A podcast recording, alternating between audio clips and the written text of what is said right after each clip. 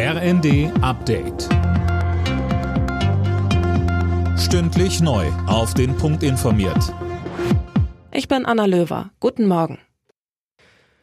Der Holocaust-Vergleich von Palästinenser-Präsident Abbas schlägt weiter hohe Wellen. Bundeskanzler Scholz bedauert, dass er auf die Aussagen von Abbas bei der gemeinsamen Pressekonferenz in Berlin nicht sofort reagiert hat.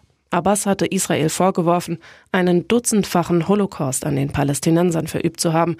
Regierungssprecher Steffen Hebestreit sagte dazu. Der Bundeskanzler ist empört und entsetzt über die Worte von Herrn Abbas. Eine Relativierung des Holocaust mit seinen mehr als sechs Millionen Toten ist völlig unakzeptabel. Dies auch noch auf deutschem Boden zu tun, unentschuldbar. Der Bundeskanzler verurteilt die Äußerung von Herrn Abbas auf das Schärfste.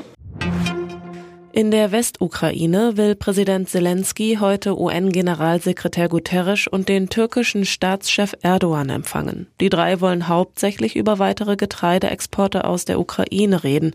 Guterres will im Anschluss auch in die südukrainische Stadt Odessa reisen.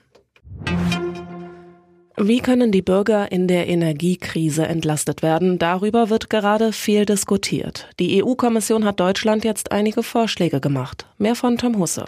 Die Mehrwertsteuer auf die Gasumlage einfach gar nicht kassieren, das geht laut EU-Recht nicht. Aber Brüssel sagt, wenn der Bund die Einnahmen wieder an die Bürger zurückgeben will, das geht. Oder natürlich von vornherein gar nicht erst eine so hohe Gasumlage kassieren. Dann verpufft allerdings der Hilfseffekt für die Gasunternehmen, die ja durch die Umlage geschützt werden sollen. Entlastet werden sollen die Bürger aber auf jeden Fall. Das hat der Kanzler schon versprochen. In Spanien und Portugal kämpfen tausende Einsatzkräfte noch immer gegen Waldbrände. Inzwischen wurden in Portugal über 25.000 Hektar Wald zerstört, in Spanien 20.000 Hektar. In Frankreich haben unterdessen heftige Gewitter für Entspannung bei den dortigen Waldbränden gesorgt. Dafür kam es in anderen Landesteilen zu Überschwemmungen. Alle Nachrichten auf rnd.de